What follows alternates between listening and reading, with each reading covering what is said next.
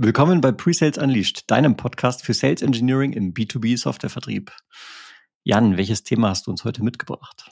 Ja, ich habe für alle, die auf YouTube sind, auch das passende T-Shirt dazu angezogen. Wir starten nämlich eine kleine Podcast-Reihe, die Rest in Peace Feature Function Shotgun-Reihe. Und heute gucken wir uns mal an, warum diese Shotgun so beliebt ist im B2B-Vertrieb und warum es eigentlich eine gute Idee wäre, sich schnellstmöglich von ihr zu trennen. Alles klar, und dann viel Spaß mit der heutigen Folge.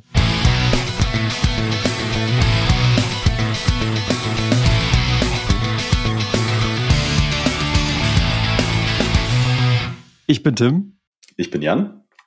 Als Presales-Experten mit mehr als 25 Jahren Erfahrung helfen wir SaaS- und IT-Unternehmen, ihre Presales-Performance zu entfesseln. Für höhere Winrates, begeisterte Kunden und mehr Spaß in der Rolle. So, mein Lieber, wir haben uns ja gefühlte zehn Stunden nicht mehr gesehen. ja, ich, ich habe dich auch schon ganz vermisst.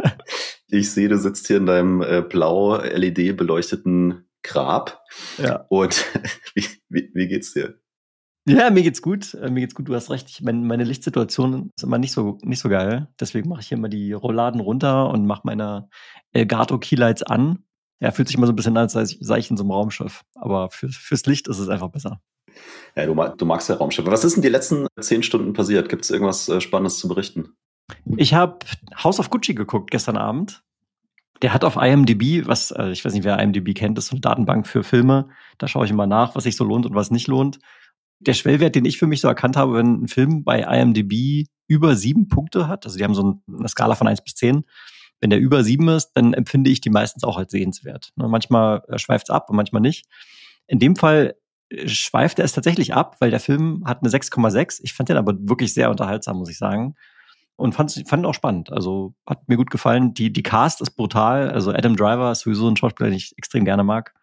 Ja, also also ich freue mich krass für dich, äh, dass du mal wieder dir die Zeit genommen hast, ein bisschen was Persönliches zu tun, nämlich in dem Fall einen Film zu gucken, weil ansonsten ist er nämlich 24-7 am Arbeiten, deswegen freue ich mich besonders, wenn er sich mal Zeit für sich nimmt und Du hattest eine 6,6, ich hatte eine 3,3. Ne? Ich bin nämlich gerade auf der Suche hier bei uns nach einem Augenarzt. Und ich gehe dann immer googeln und gebe halt einen Augenarzt, Obersontheim, so da wohne ich halt. Und dann kommen so zwei und die sind da so im Nachbarkaff in, in Schwäbisch Hall, ne? so 3,3 durchschnittliche Bewertungen. Und ich gucke dann diese Bewertungen natürlich an. Ich, man sollte das nicht tun. Und äh, eine, die fand ich besonders unterhaltsam, weil hat dann einer geschrieben, ja, ich bin da hingekommen und wollte zur Frau Dr. So und so.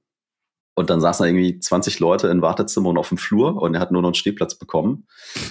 Und er wurde dann nochmal weggeschickt, obwohl er quasi sechs Wochen Wartezeit für diesen Termin hatte. Und äh, irgendwann ist er dann zu einem Arzt gekommen, also gar nicht zur Frau Doktor, sondern zu irgendjemandem anders. Der, der hat sich ihm auch nie vorgestellt, also er weiß bis heute nicht, wie der heißt anscheinend. Der hätte ihn dann so unfreundlich schon begrüßt, dass er eigentlich nach dem ersten Satz schon wusste, also hier ähm, bin ich eher unbeliebt und glaube ich muss auch nochmal kommen. Und äh, dann waren die so im Dialog zu seinem Augenthema und äh, irgendwann hat er dann eine Frage gestellt und dann hat der Arzt zu ihm gesagt, bitte hören Sie auf, mir Fragen zu stellen. sonst platzt mein Kopf. So, und dann hat er in seinem Review geschrieben, das wollte er natürlich tunlichst vermeiden, dass der Kopf platzt und er wäre dann gegangen. Und ich habe jetzt so ein bisschen Angst, zum, zum Augenarzt zu gehen. Ja. Hashtag Customer Experience, würde ich mal sagen, oder? Hashtag Customer Experience. Also es kommt durchaus auf, auf Kleinigkeiten an, es kommt durchaus auf Planung an und wie man dann die Menschen behandelt, ob es äh, hinterher gute Bewertungen gibt. Aber ich äh, muss sagen, ich finde unterhaltsam auf jeden Fall diese, diese Google-Rezession und ähm, ja, die Suche läuft nach wie vor. Mhm.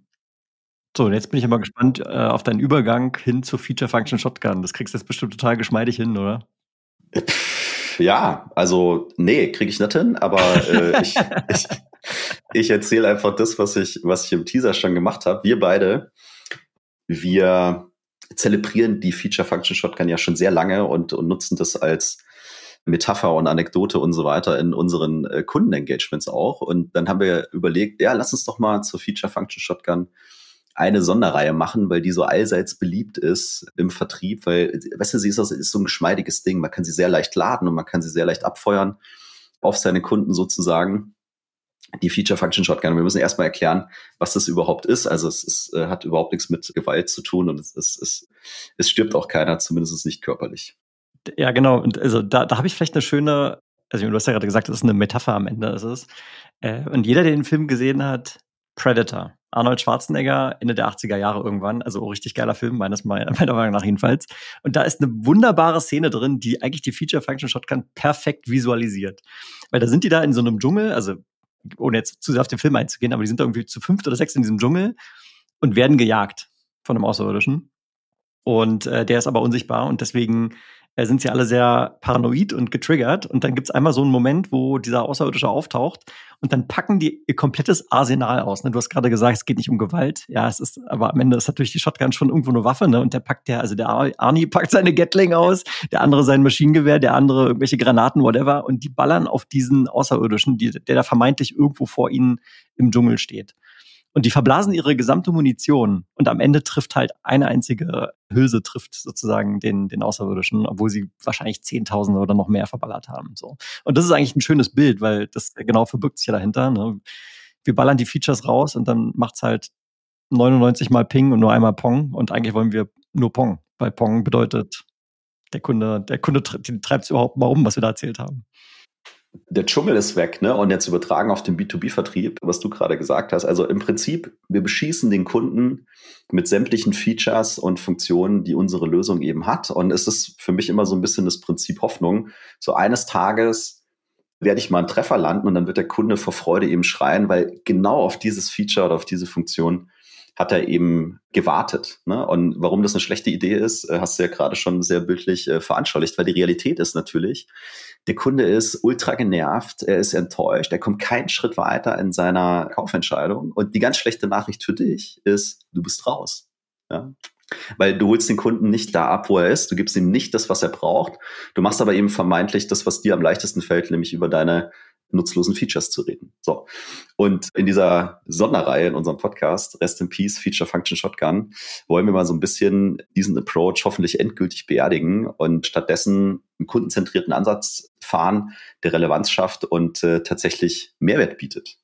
Und darum geht's. Und jetzt müssen wir mal mit dem Problem natürlich anfangen und mal hier ein bisschen drüber reden, warum die Leute zu viel über Features reden. So, also was das Problem ist, haben wir ja gerade äh, gerade angesprochen. Es wird eben zu viel darüber äh, geredet und am Ende bist du in der Sales unterwegs wie in so einem wie in so einem Hamsterrad. Ne? Du strampelst dich den ganzen Tag ab und, und ballerst da deine Features raus und äh, kriegst dafür aber überhaupt keinen Ertrag. Ja? Und für alle, die bis hierhin, weil du auch natürlich das Predator-Beispiel äh, gebracht hast, jetzt noch sagen, ah, ist mir überhaupt zu aggressiv oder zu gewalttätig, haben wir noch eine Alternative.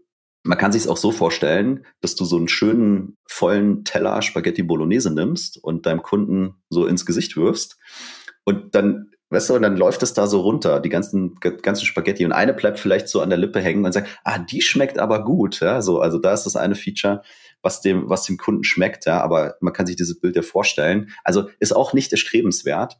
Und damit hoffe ich, ist die Problemstellung so, so, so ein bisschen klar. Und äh, ich treffe so viele Leute, wir treffen auch so viele Kunden, wir gucken uns so viele Webseiten an von den Kunden. Und ich glaube, jeder stimmt zu und sagt, ja, wir müssen kundenzentriert sein. Ja, wir müssen äh, Mehrwert verkaufen. Ja, wir müssen einen guten, guten Ansatz haben und relevant für den Kunden sein und ihn da abholen, wo er steht. Und das, was wir beide aber in unserer täglichen Arbeit sehen, ist, alle sind sich einig, das ist der richtige Anspruch, aber die Execution, die lässt immer noch stark zu wünschen übrig und wir treffen viele frustrierte sozusagen Kunden von unseren Kunden, weil die sagen, ja, ich weiß hier gar nicht, woran ich bin und ich habe immer noch nicht das gefunden, was ich brauche. Ne? Also es gibt auf jeden Fall hier einiges zu tun, auch wenn wir hier mit lustigen, lustigen Bildern arbeiten. Also ich habe jedenfalls gerade schon wunderbare Ideen bekommen, wie der Thumbnail für das Video aussehen wird. ja, Tim, Tim ist unser Thumbnail-Guy. Aber jetzt lass uns mal, also jetzt haben wir mal so diese Problemstellung äh, skizziert. Ich hoffe, der ein oder andere, die ein oder andere findet sich auch wieder. Und Jetzt gehen wir mal einen Schritt zurück. Was sind denn so diese klassischen Symptome, die man in so einer Vertriebsorganisation findet, wenn dieser Feature-Function-Shotgun-Approach äh, zu stark gefahren wird? Hast du eine Idee? Im April 2024 in Berlin findet das größte Enablement-Event für Presales statt, was es je in Europa gegeben hat. In über 10 Keynotes und 20 Workshops erlebst und lernst du von echten Presales-Experten und Führungskräften. Dabei sind schon Teams von SAP, Salesforce, HubSpot, Miro, Cooper, Splunk und viel mehr. Sichere jetzt für dich und dein Team einen Platz unter artist-circus.com. Das ist arartist mit Doppel-R-circus.com. Link natürlich auch in den Show Notes. Wir freuen uns, dich vor Ort zu treffen. Und jetzt zurück zur Folge. Also du hast ja tatsächlich fünf mitgebracht und mir fällt noch ein, noch ein sechster ein und die würde ich tatsächlich sogar als alles erstes anführen dass wir nämlich einfach zu krass verliebt in unsere Technologie sind. Ne, wir haben ja auch ganz oft im Sales Engineering Leute, die vielleicht einen technischen Hintergrund haben, die vielleicht sogar aus der Projektimplementierung kommen, die einfach die Software in- und auswendig kennen, was Fluch und Segen zugleich ist. Fluch in der Hinsicht, wenn ich halt alles weiß, dann tue ich mich vielleicht auch manchmal schwer, aufzuhören zu sprechen und mehr zuzuhören. So. Und ähm, wenn ich es also nicht schaffe, diese, diese Verliebtheit in meine eigene Technologie zu zügeln, und auch wirklich begeistert davon bin, was ich da zeige, was ja erstmal was Gutes ist, aber äh, ohne sicherzustellen, dass der Kunde halt das auch relevant findet, dann schießt es halt ins Nichts. Ja, und das wäre vielleicht mal Grund Nummer eins. Ja, der gefällt mir sehr gut und wie du sagst, Fluch und Segen. Ich glaube, es ist halt auch das Einfachste, weil das ist das Erste, was du sozusagen lernst. Ne? Wenn du da in so eine neue Company kommst, dann erklären die dir mal das Produkt und da fühlst du dich sicher und da bist du auch begeistert davon. Das ist ja was Gutes, dass du von deiner eigenen Lösung begeistert bist. Und das bringt es dann zum Punkt zwei wenn ich da den, den zu hohen Fokus drauf habe, dann ist vielleicht das Problemverständnis, also was mein Kunde sozusagen tatsächlich als Problem hat, ist vielleicht ein bisschen zu gering, ist nicht stark genug ausgeprägt. Wir beschäftigen uns zu wenig mit den Problemen, die unser Kunde wirklich hat. Und äh, dann sind wir natürlich auch nicht imstande, ihm dafür einen passenden Lösungsvorschlag anzubieten, der mit unseren ganz vielen tollen Features vermutlich auch möglich wäre. Aber es kommt dann eben auch ein bisschen drauf an, wie ich das Ganze ja relevant mache, rüberbringe und sozusagen mit der Problemstellung des Kunden verbinde. Ja, und damit schlittern wir schon in das nächste Unheil rein, weil es gibt dann einfach zu viel schlechte, teilweise schlechte, teilweise gar keine Qualifizierung oder Discovery. So. Und wenn mir das Problembewusstsein fehlt oder gar das Problemverständnis und ich dann in der Qualifizierung und in der Discovery nicht anfange, gegen dieses Problem mal zu arbeiten und das abzufragen und zu discovern, ja, dann stehe ich ja immer noch da und sage, ja, ich habe hier immer noch meine 150 geilen Features, so die baller ich mal raus und irgendeins wird schon, wird schon treffen. Ja, aber wenn halt das 149. erst das Richtige ist, äh, bis dahin kommst du gar nicht, bist du nämlich schon raus. Ja, also so, das hängt für mich auch immer so ein bisschen zusammen. Das Verständnis für die Probleme, für die Situation des Kunden und das dann in der Qualifizierung und Discovery auch entsprechend zu spielen. Hm. Ja, also und insbesondere ist es halt, ich sag mal, eher im komplexeren Enterprise-Vertrieb eben das Problem. Ne? Wenn ich jetzt eine super spitze Lösung habe und mein ICP kristallklar formuliert habe, genau weiß, welche Persona ich damit anspreche, dann ist die Wahrscheinlichkeit natürlich auch hoch, dass vielleicht mein Standard-Feature-Set, was genau auf diesen Anwendungsfall ausgerichtet ist, gut resoniert, ohne dass ich jetzt eine ewige Qualification Discovery machen muss. Ne? Weil einfach irgendwie für 90 Prozent der Personas out da draußen lösen wir genau das Problem. Aber da sind wir halt eher in so einem sehr kleineren Ticketbereich unterwegs. Da sind wir in einem sehr äh, spitzen Anwendungsfall unterwegs, wo ich mir die tiefe Discovery vielleicht gar nicht brauche. Da gibt es dann wahrscheinlich auch keine Sales Engineers. Ne? Aber in dem Moment, wo du eine gewisse Komplexität hast, trifft einfach genau das zu, was du gerade gesagt hast. Ohne dass wir genau verstehen, was den Kunden umtreibt, wird dann auch die, ja, die Features werden ins Leere laufen. Und nur mal ein, ein kleines Beispiel zu geben. Ich habe vor, vorgestern habe ich mit einem anderen Pre-Sales-Leader gesprochen und die haben also so ein breites Portfolio und die gehen so in Richtung Demo-Automation. Und die haben jetzt mit ihrem Team, da sind irgendwie fünf, sechs Leute im Team, die haben 190 Zwei-Minuten-Videos aufgenommen. Einfach nur um die Bandbreite der verschiedenen Softwarekomponenten abzubilden. So, ich sage, also wenn du so viel allein schon an, an Use Cases hast, ja, also was, wo fängst du da halt an, ja, wenn du eine Software-Demo machen willst? Also, ja, um das nur mal zu verdeutlichen. Ja, und selbst und selbst bei einfachen, bei einfachen Produkten halte ich es für keine gute Idee, direkt quasi mit deinem Feature-Set zu starten, ne? weil dann hast du vielleicht auch mehr Competition und so weiter. Und dann musst du trotzdem das mit dem Kunden massieren. Ja, wir wollen dieses Business-Problem lösen. So, und das hat einen negativen Impact für dich, wenn es heute da ist. Und das sind die Auswirkungen. Und, und da muss ich darauf aufbauen. Da kann ich nicht sofort die Features rausballern. Da bin ich auch ultra vergleichbar. Also wie unterscheide ich mich denn dann? Ne? Also klar, je komplexer, je mehr Enterprise, desto stärker, glaube ich, wirkt es.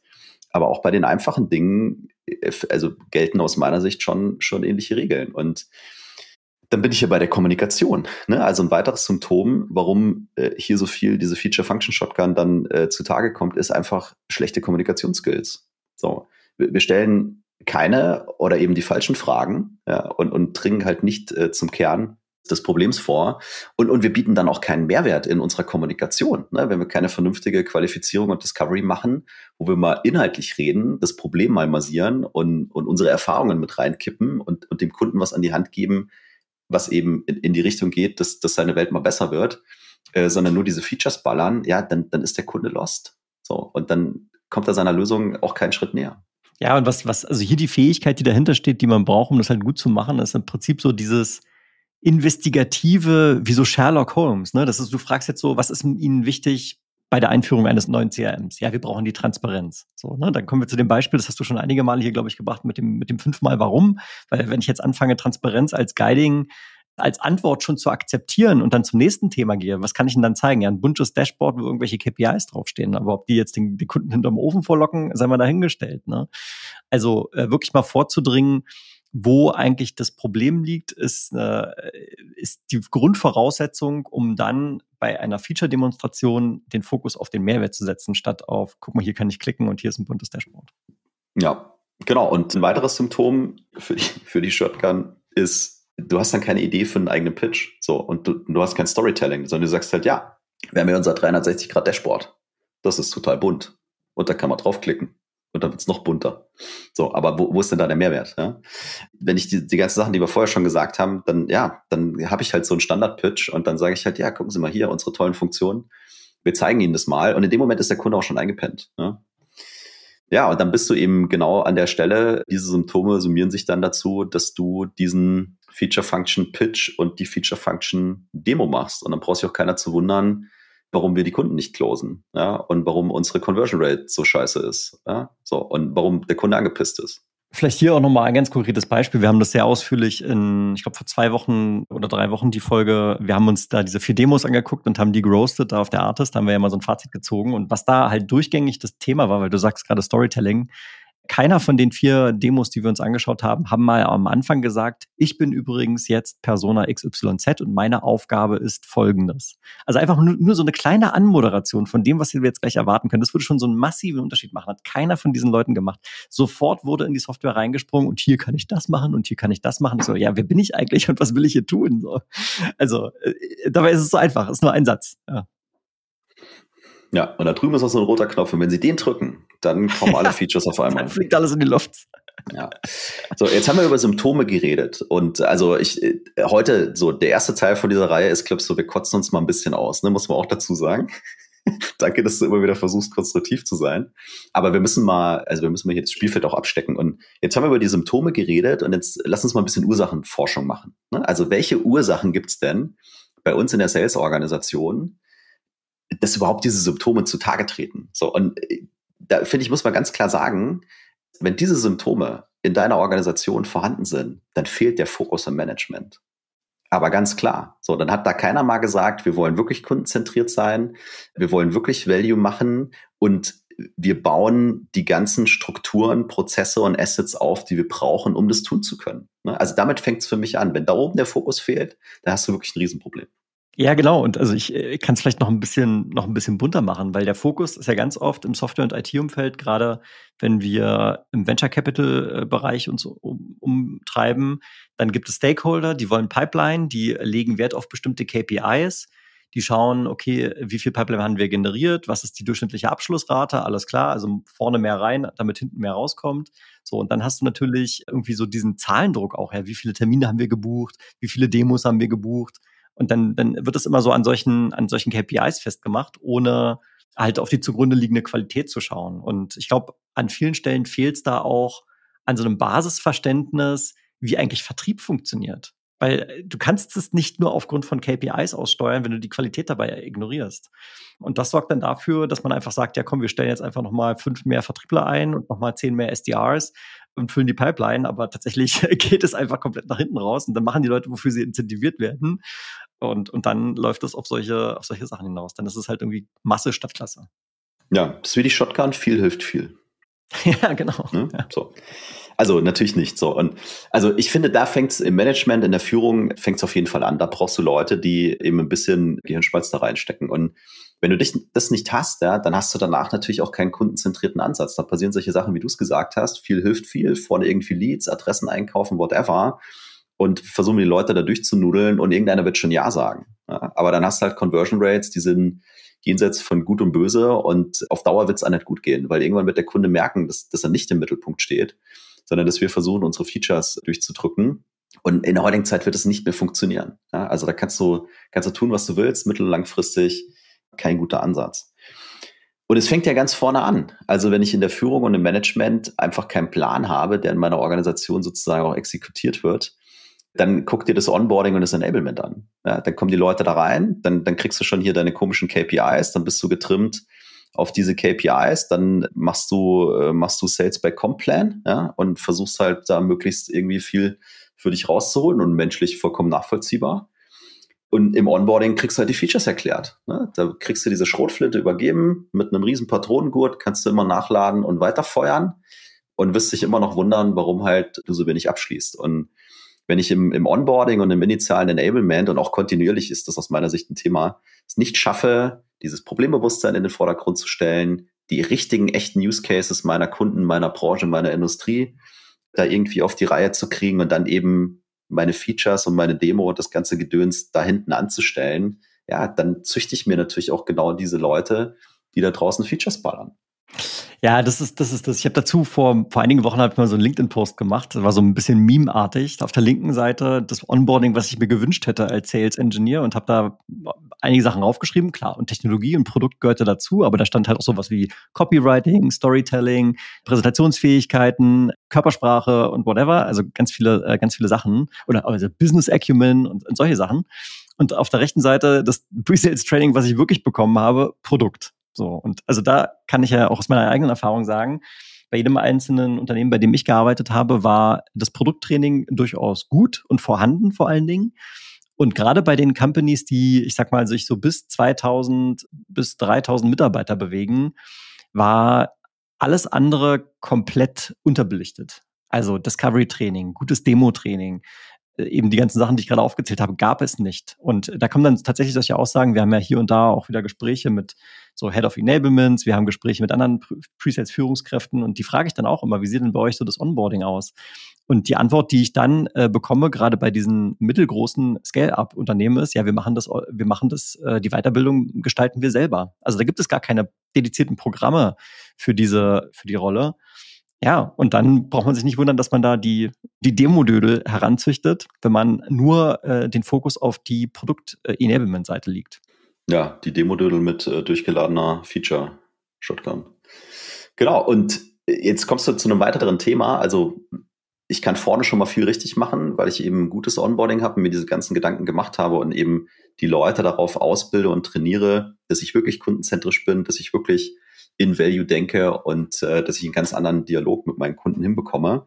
Aber das ist auch eine kontinuierliche Sache. Also wenn diese Symptome stark sichtbar sind, dann glaube ich, fehlt es auch an kontinuierlichem Coaching.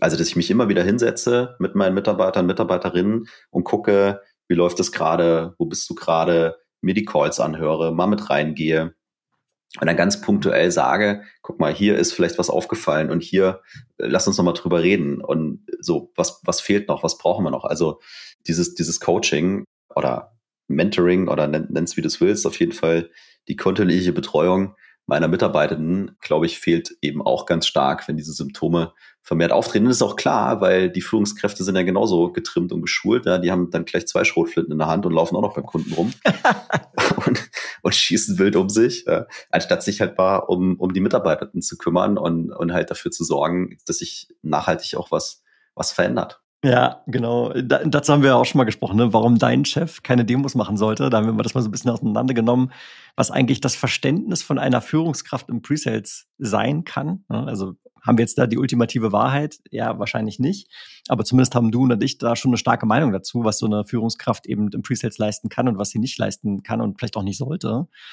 Und äh, klar ist natürlich auch, wenn ich irgendwie zu 80 Prozent meiner Führungskraftzeit daran verbringe, operativ auf Opportunities zu arbeiten, dann finde ich keine Zeit mehr, mir Recordings anzuhören. Dann finde ich keine Zeit mehr, mit meinem Team Dry Runs zu machen und so weiter. Und klar, und dann ist es also einerseits mal die Zeit überhaupt erstmal zu finden und andererseits ist es aber auch das Verständnis von Führung. So, also sehe ich mich überhaupt als Coach für mein Team? Und wie du sagst, ich meine, auch im, im Pre-Sales ist es ja durchaus so wie ähnlich wie im Sales, dass die Leute promoted werden, die äh, die, die höchst performanten Individual Contributor sind. Und äh, manchmal ist das keine so gute Idee, weil nicht jeder, der ein guter Pre-Sales ist, ist auch gleichzeitig eine gute Pre-Sales-Führungskraft. Äh, kann sein, muss aber nicht. Und da auch dafür einfach dieses Bewusstsein zu haben. Ne? Da fängt es ja auch schon bei dem, bei der Person da drüber an. Ne? Wen promote ich eigentlich?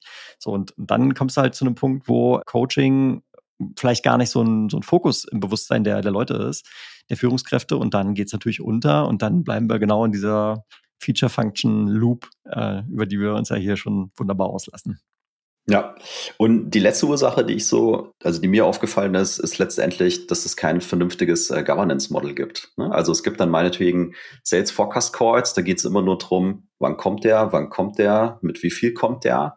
Da geht es aber auch nie um, also mag ja auch sein, dass ein Forecast Call okay ist, aber es geht dann nie um Qualität, es wird dann nie mal irgendwie so Lessons learned gemacht und mal irgendwie reviewed und mal geguckt, treffen wir den Nerv, kommen wir bei den Kunden gut an und, und kriegen wir die Dinge dann auch, auch zum Abschluss. Also dieser, auch da in der Governance, das, das Thema Qualität geht, geht vollkommen unter. Ja, und dann bin ich nach wie vor in meinem alten, alten Trott drin.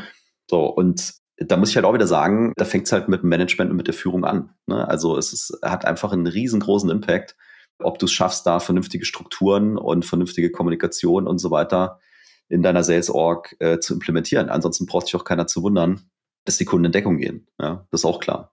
Ja, und vielleicht auch hier noch ein ganz konkretes Beispiel, wo ich, wo man das so wunderbar festmachen kann. Du sagst Qualität. Und ein schönes Qualitätsmerkmal, wenn ich jetzt irgendwie mir so eine Opportunity angucke, ich habe die in CM gelockt, whatever, und dann steht da sowas drin, ja, hier habe ich einen Coach. So. Da steht also dann Person drin, vermeintlich ein Kontakt beim Kunden, der ist da als Coach gemarkt, weil wir irgendwie für uns erkannt haben, unsere Deals funktionieren besser, wenn wir einen Coach haben. So, jetzt fangen an die Vertriebskollegen und vielleicht auch manchmal die SEs dort äh, Namen einzutragen und dann steht da jemand. Und ganz oft habe ich erlebt, dass dort dann Personen eingetragen werden, die einfach grundsätzlich offen sind, mit uns viel zu sprechen. Also jemand, der gerne ans Telefon geht, jemand, der mit uns die Meetings annimmt, jemand, der mit uns spricht und so weiter. Aber ob die Person wirklich, wenn wir nicht anwesend sind, unsere Lösung vertritt innerhalb des Zielkundens und uns intern weiterverkauft. Das steht auf einem ganz anderen Blatt Papier. Und anstatt dann äh, selbstkritisch zu sein, zu sagen, ich schreibe da jetzt keinen Namen rein, weil ich habe effektiv noch keinen Coach, ich muss den vielleicht noch entwickeln, wird da einfach irgendein Name reingeschrieben, so und dann, dann, dann hast du halt den Salat, ja. Und das ist also nur ein wirklich ein kleines Beispiel, aber um es mal plakativ zu machen, was du ja auch damit meinst, ne, Qualität beim Durchexerzieren meiner Opportunities. Und, und da sehe ich, wie du noch Aufholbedarf. Absolut, ja. Und weißt du, du hast halt dann nur einen Coach, du hast halt keinen Champion. Du denkst, du hast einen Champion, aber du hast nur einen Coach. Und darüber reden wir mal in einer anderen Folge, warum es da einen Unterschied gibt. Jetzt ist es ja schon heute sehr negativ. Ne? So wir kotzen und es macht mir gerade wirklich sehr viel Spaß. es muss halt auch mal raus. Mich mal ein bisschen rauszukotzen. Aber als wäre es nicht schon negativ genug, jetzt haben wir Symptome beleuchtet und Ursachen beleuchtet. Und jetzt schauen wir uns mal an, was diese Symptome und Ursachen zu welchen negativen Auswirkungen die eigentlich im, im, im Einzelnen noch führen, wenn wir diesen Feature-Function Shotgun-Approach fahren. Und das allererste für mich ist, es entsteht absolut gar kein Mehrwert für den Kunden. Also weder inhaltlich entsteht da Mehrwert, noch durch die äh, Vertriebspersonen, mit denen der da interagiert, entsteht auch nur irgendeine Art von Mehrwert. Also es ist äh, total waste of time für den Kunden. Und das ist im Prinzip ja das Schlimmste, was dir passieren kann. Wenn du schon einen Touchpoint generiert hast, wie auch immer das dann passiert ist, mit dem Ansatz. Und äh, dann sitzt du da eine halbe, dreiviertel Stunde, Stunde, was auch immer. Und äh, hinterher geht der Kunde raus und also es ist kein, kein Tick besser als vorher. Und du kriegst es nicht mal mit, ne? weil du dir denkst so, ja, ich habe doch alle Features abgefeuert, war doch super. Ja, und der Kunde sagt, ach ja, war interessant, wir besprechen das nochmal intern, ja. Und was aber wirklich passiert ist, dass du im Prinzip den Kunden ja dabei alleine lässt, die Denkarbeit selbst zu machen. Also diese Abstraktionsfähigkeit von dem, was ich da jetzt gerade gesehen habe, das jetzt auf mein eigenes Business zu mappen, äh, also es ist für uns natürlich, in unserem Kopf ist es vielleicht manchmal trivial, weil wir sind ja jeden Tag, den ganzen Tag mit unserer eigenen Softwarelösung beschäftigt. Aber der Kunde, der sieht das vielleicht gerade zum ersten Mal, seit fünf Jahren guckt er sich mal eine Software-Demo ein, weil, also guess what, der macht typischerweise was ganz anderes als du. So, und du unterstellst vielleicht, dass der in der Lage ist, das so schnell auf sein Business zu mappen. Aber das ist ein Trugschluss, weil das ist nicht so einfach, wie man denkt. Ja, man kann sich mal gerne an seine eigenen Zeiten im Onboarding erinnern, wo man so die Tag eins, Tag zwei bei der neuen Firma war. Auch hier konkretes Beispiel, ne? Ich komme bei Miro an, mache das Onboarding mit und bin in den ersten drei Stunden schon vollkommen geflasht, was alles mit diesem vermeintlichen nur virtuellen Whiteboard geht. Weil also, da, da bläst dir den Kopf weg, was da alles geht so. Und genau dieses Gefühl haben die Kunden ja, wenn du zum allerersten Mal mit deiner Software ums Eck kommst. Ne? Ich meine, da gibt's noch andere lustige Spielchen, zeige ich jetzt hier zehn Ansichten, hast den Kunden bei der zweiten hast du ihn schon verloren, aber darüber reden wir das mal. Aber worauf ich hinaus will, ist, diese Fähigkeit, das auf die eigene Prozesse, auf die eigene Unternehmenskultur, auf die eigene Arbeitsweise zu mappen, ist nicht trivial. Und natürlich, je besser du vorher arbeitest, desto eher bist du in der Lage, in deinem Talk-Track das natürlich einzuarbeiten. Aber das geht jetzt schon ein zu weit. Absolut, ja. Und, ich, und der Kunde kauft ja vielleicht auch deine Lösung gerade zum ersten Mal ein, ne? So, der hat keinen Plan. Ja? Also da, da muss man ihn abholen und ihm, ihm nicht diese Denkarbeit und das Abstrahieren überlassen. So, und äh, die nächste negative Auswirkung ist natürlich, wenn diese Symptome und Ursachen äh, alle so zutreffen, äh, du hast ja null Abgrenzung oder Unterscheidung von deinem Wettbewerb. Ja? Also die machen es ja Gott sei Dank genauso scheiße wie du. Und äh, die Konsequenz daraus ist, du bist extrem vergleichbar, weil jeder kommt mit den gleichen Features, ja, 360-Grad-Blick, äh, Kalenderintegration, Pipapo, Mon, Me. Und dann bist du vergleichbar und dann redest du am Ende wieder über den Preis. Und worüber du nicht reden willst, ist der Preis. Ja, also zumindest ist nicht, zumindest ist nicht, dass er runtergeht, sondern der Preis ist der Preis. Ne? Und äh, du musst gucken, dass du die Wertigkeit von deiner Leistung dann auch rüberbringst. Ja? Und damit machst du es dir von, von vornherein kaputt. Und gleichzeitig, äh, und dann sind wir schon beim nächsten Punkt, führt es dazu, dass deine Sales Cycle einfach wirklich sinnlos kompliziert und ewig, ewig lang werden. Ja? Weil einfach nichts vorwärts geht, weil der Kunde auch, äh, es fehlt jegliche Grundlage, damit er mal eine vernünftige Entscheidung treffen könnte. Äh, Außer ich, Preis. Ich nicke und sage Amen. Ich nicke und sage Amen. So, und wenn es so ist, was die Konsequenz bei dir intern, da gibt es dann wieder auf den Deckel im Forecast-Meeting, weil da, die Pipeline ist einfach kacke. Also sowohl was den Umfang angeht, weil fallen ja immer mehr Sachen raus, als auch was die Qualität angeht. Ne? Das ist, das, das ist die, die traurige Konsequenz. Und das ist äh, kein geiles Gefühl. Also weder für die einzelne Person, noch für den einzelnen Preseller, noch für die Organisation. Will natürlich keiner haben. Hashtag äh, Dealslip. Ja. So haben wir das jedenfalls immer genannt, ja, wenn der Deal kam, schon äh, zum dritten Mal verschoben vom Closing Date und von einem Quartal ins nächste. So, und dann sind wir genau bei dem Punkt, ja, dass keine Relevanz dasteht, keine Dringlichkeit äh, und somit natürlich auch kein Wille für irgendwas Geld auszugeben. Ja, so und äh, so, wenn das so ist mit meiner schlechten Pipeline, dann sind natürlich entsprechend meine Conversions halt auch äh, dementsprechend niedrig und diese ganzen Umsatzpotenziale, die eigentlich da wären, weil natürlich hättest du irgendwo ein Match ne, mit dem, was du zu bieten hättest, wenn du es denn mal vernünftig an den Mann und an die Frau bringen könntest, die bleiben dann ungenutzt, diese Umsatzpotenziale, ne, weil die sind dann weg. Ne? Weil der andere ist noch ein Euro günstiger, dann geht er zu dem anderen. Ja, genau. Und also, da, da drunter steckt auch eine extreme, also wie sagt man in der BWL, Opportunity-Kosten. Ne? Weil ich die Zeit verbringe ich ja mit dem Kunden, aber wenn ich die Zeit halt mit dem Kunden so verbringe, dass am Ende der Mehrwert nicht klar ist äh, und der Kunde eben äh, mit der Abstraktionsaufgabe selber alleine gelassen wird, dann ist die Zeit ja trotzdem vergangen. So, das heißt, ich habe dann keine Überzeugungsarbeit geleistet, ich habe keinen Hebel, um jetzt den Deal wirklich voranzutreiben und äh, die Zeit ist weg und ich kann sie nie wieder aufholen. Und die Zeit hätte ich natürlich entweder mit einem anderen Kunden verbringen können, der viel besser geeignet wäre, oder halt mit demselben Kunden, aber halt mit einer starken mehrwertorientierten Argumentation, die dann aber tatsächlich mal zu einer Entscheidung führt. Ja. Und das ist ein guter Punkt noch, ne? weil die Leute, die diese Zeit mit deinen Kunden verbringen, das sind ja deine Mitarbeiter und Mitarbeiterinnen. Und was bei denen passiert, ne? also was eben auch eine negative Auswirkung von, von diesem Ansatz ist, ist letztendlich die Mitarbeiter-Happiness goes down, down, down, down, down.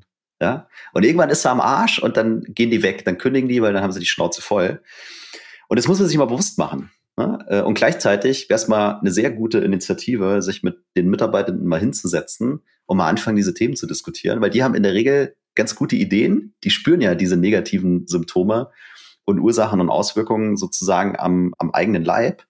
Und das könnte mal so das Erste sein, was man tut, sich mal mit den Leuten hinzusetzen, mal zu sagen, lass uns mal hier dieses Bewusstsein schaffen, ne, dass diese Symptome und diese Probleme hier für uns gerade existieren und dass die Auswirkungen wirklich spürbar und nicht angenehm sind. Und was sind dann die ersten drei Dinge, die wir mal da, dagegen machen können? Ich bin mir sicher, bei so einem Brainstorming würden ganz, ganz, ganz viele tolle Ideen rauskommen, womit du relativ schnell dieses Thema drehen könntest. Ja, ohne dass da jetzt eine große Strategieberatung stattfinden muss oder, oder, oder, sondern einfach mal sagen, ist echt doof gerade. Lass uns mal gemeinsam überlegen, wie wir da rauskommen. Ich bin mir sicher, da kommen ganz, ganz äh, viele Ideen. Ist das jetzt schon der, der Teaser für Staffel 1, Episode 2 oder? Das ist so ein bisschen der Teaser, weil, also ich, wie gesagt, heute haben wir uns ja schon ziemlich ausgekotzt, aber gehört auch mal dazu. Und äh, in der zweiten Folge, und das ist ganz wichtig, ne? Also äh, wir wollen natürlich hier nichts äh, machen, was euch keine Freude bereitet oder was dir, lieber Hörer, liebe Hörerin, keine Freude bereitet. Deswegen lass uns gerne wissen, ob du das hier gut fandest und ob du im zweiten Teil mal gerne wissen willst, wie denn ein anderer Ansatz wäre, der diese Ursachen hier sozusagen mal äh, in Luft auflöst und diese negativen Auswirkungen in was, was Positives verwandelt, weil das wäre genau unser Fokus im zweiten Teil. Wie kann ich es denn angehen, damit es einfach geil wird? So, und um das ganze Zeug, was wir hier heute erzählt haben, noch so ein bisschen zu untermauern. Wir haben auch ein paar KPIs rausgeschrieben, die packen wir alle in die Show Notes. Alle packen wir in die Show Notes. Ich möchte aber möchte aber einen rausheben und du kannst ja auch gerne einen aussuchen. Es gibt eine sehr schöne äh, Studie, die nennt sich äh, Five Ways the Future of B2B Buying will rewrite the rules of effective selling.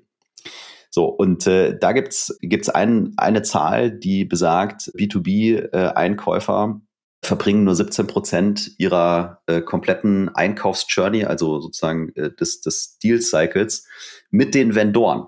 Und da muss man dazu sagen, diese 17 Prozent verbringen sie nicht nur mit dir, weil da ist ja mehr als ein, ein Vendor drin. Ne? Also vielleicht so eine typische Ausschreibung, dann schicken sie es mal an fünf Leute, dann kannst du 17 mal durch fünf teilen. Und wenn man sich das bewusst macht, dass ich so, so wenig effektive Zeit habe, die der Kunde mit mir verbringt, ja, dann ist es ja umso absurder, mit dieser Shotgun da rauszugehen und ihn mit diesen Features zuzuscheißen. Ich musste gerade so ein bisschen schmunzeln, weil, weil die Notizen auf unserem, auf unserem Pad hier sind auf Englisch und du hast es versucht, so on the fly zu übersetzen und hast dann sehr viele Anglizismen verwendet. Aber so ist das halt. Wir sind im Software- und IT-Vertrieb, da wird halt viel mit Englisch gearbeitet. Aber ich finde das eine super Statistik. Das macht auch nochmal klar, wie wichtig es ist, die Zeit, die, die wenige Zeit, die wir mit dem Kunden haben, so zu verbringen, dass es wirklich eine Wirkung entfaltet. Also sowohl für uns eine Entscheidung zu treffen, okay, das ist ein Kunde, der wirklich auf unser Angebot passt und natürlich auch andersrum, dass der Kunde versteht, hey, das, was die dort mitbringen, hat für mich eine, eine geschäftliche Relevanz. So und äh, ich will das jetzt gar nicht mit einer zweiten mit einer zweiten KPI verwässern. Ich fand das eine super Sache. Aber ich glaube, eine Sache, die liegt uns jetzt hier nochmal am Herzen, um es klar zu machen. Klar, also eine der, der, der logischen Konsequenzen, um genau das zu verhindern, was wir heute jetzt hier auseinandergenommen haben für schon über 30 Minuten, ist natürlich eine saubere Qualifizierung und Discovery. Also wir sind uns da an der Stelle einig. Exzellente Discovery ist die Basis für Erfolg im Softwarevertrieb. Und da haben wir eine gute Nachricht, die wir mit euch teilen möchten. Wir haben nämlich ab Januar startet unser Discovery Dojo. Das ist das Presales-Training für Discovery Excellence. Und Details zum Dojo findest du auf serockstars.com slash discovery. Also um da noch mehr zu erfahren, trag dich da gerne unverbindlich in die Warteliste ein. Link natürlich auch in den Show Notes. So sieht's aus. So, und das war für dich Presets Unleashed. Das ist dein Podcast für Sales Engineering im B2B Softwarevertrieb mit Tim und mit mir, Jan. Schön, dass du wieder dabei warst und bis zum nächsten Mal. Ciao, ciao. Bis zum nächsten Mal. Bye, bye.